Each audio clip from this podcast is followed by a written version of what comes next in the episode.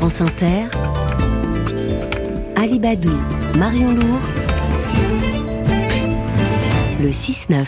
6h20 sur Inter, alors que va s'ouvrir le Salon de l'Agriculture aujourd'hui à Paris? Le premier invité de cette matinale avec vous, Marion Lourd, est directeur du plaidoyer et de la prospective à la Fondation pour la Nature et l'Homme. Bonjour Thomas Utayakuma. Bonjour. Euh, vous étiez invité à ce débat, le grand débat voulu par le président de la République avec euh, les, acteurs de l'agriculture, qui a finalement euh, été annulé hier soir parce que les syndicats agricoles, entre autres, ont refusé de participer parce que l'Élysée avait convié le collectif écologique des soulèvements de la terre. Vous regrettez qu'il n'ait pas lieu ce débat? On a été invité et effectivement, on peut le regretter. C'était l'occasion de mettre sur la table plusieurs enjeux. Toutes les politiques publiques, agricoles et alimentaires qui ont été discutées ces derniers mois et qui auraient été l'occasion de discuter d'élevage durable, de promotion de la bio, de tous ces sujets-là et on en reparlera. Et puis aujourd'hui, bah, c'est le grand débat qui se transforme en petit débat avec une réunion euh, avec le syndicat majoritaire qui est la FNSEA ce matin. Hum, ce matin, ce matin le, ministre de l'Agriculture euh, parle d'une erreur euh, qui a été faite par, par l'Élysée, par l'exécutif. Vous reprenez ce mot, ces termes?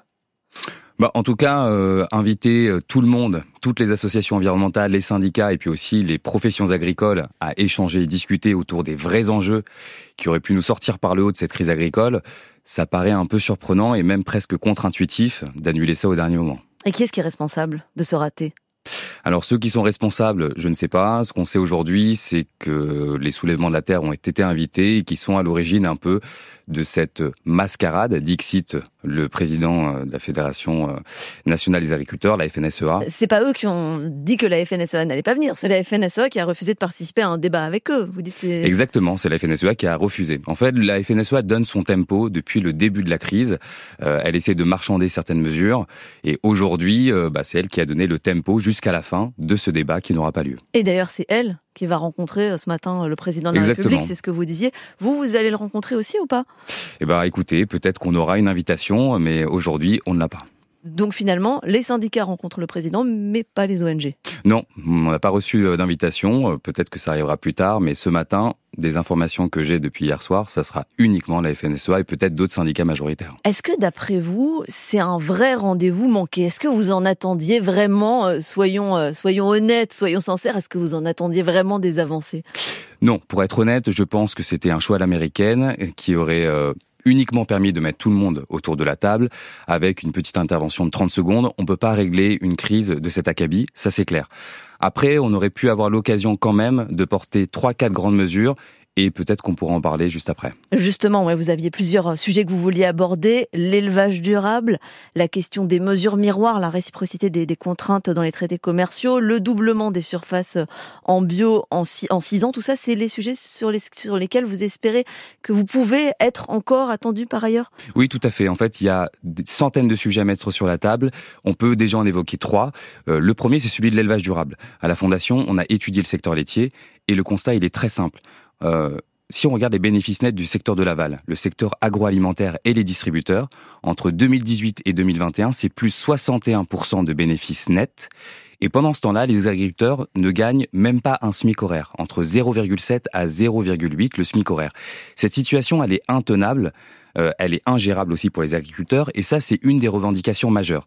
Si le gouvernement, au travers de toutes ces annonces, notamment celles du Premier ministre et du quatre président... salves d'annonces. Hein. Exactement, et avec toutes ces salves d'annonces sur la rémunération, oui c'est très bien, pour la loi Egalim qui est notre loi alimentation en France, il faut faire des contrôles.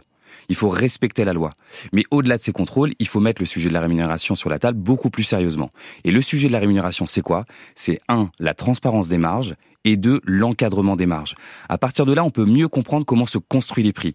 J'aimerais bien savoir si le syndicat majoritaire est capable de porter une telle demande pour que les agriculteurs comprennent pourquoi ils gagnent si peu. Et, la deuxième, le deuxième enjeu, c'est la répartition du gâteau et des bénéfices nets. Simplement sur, sur cette question-là, euh, vous êtes d'accord donc avec le ministre Marc Fesneau, le ministre de l'Agriculture, ce matin, qui dit la question de la rémunération des agriculteurs, elle est encore devant nous. Bien sûr, elle est encore devant nous. Euh, ce sujet-là, euh, il est, euh, il est pas porté assez sérieusement. C'est pour ça que lorsque nous, on l'a étudié dans le secteur laitier et qu'on comprend que les agriculteurs sont vraiment dans le désarroi, c'est évident.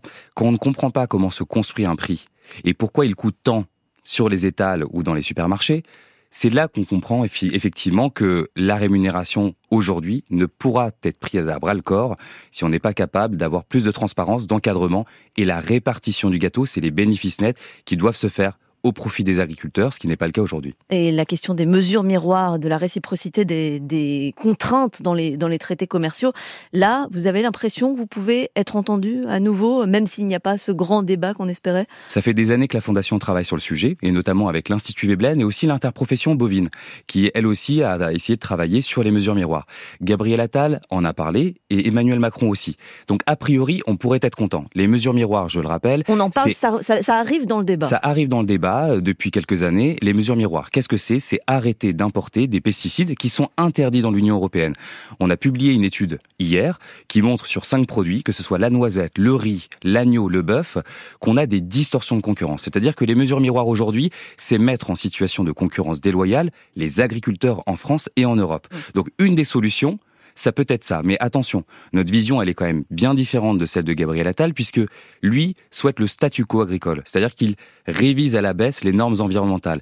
Nous, au contraire, les mesures miroirs sont l'occasion extraordinaire d'embarquer tous les agriculteurs vers l'agroécologie, vers la transition agroécologique. Et c'est ça notre différence de fond. On arrive à la fin de cet entretien. Emmanuel Macron arrive au Salon de l'Agriculture ce matin. Vous, vous alliez y être par intermittence dans les jours à venir. Un mot pour lui, pour le président de la République, pour lui souhaiter la bienvenue ou lui donner un conseil euh bah Bien sûr, bienvenue. Au-delà du bienvenu, je pense qu'aujourd'hui, il y a urgence à mettre en musique toutes les politiques publiques qu'on a sur la table, de la loi d'orientation et d'avenir qui va travailler sur la transmission générationnelle des agriculteurs. Près de la moitié des agriculteurs vont partir à la retraite d'ici 10 ans. Le sujet est immense.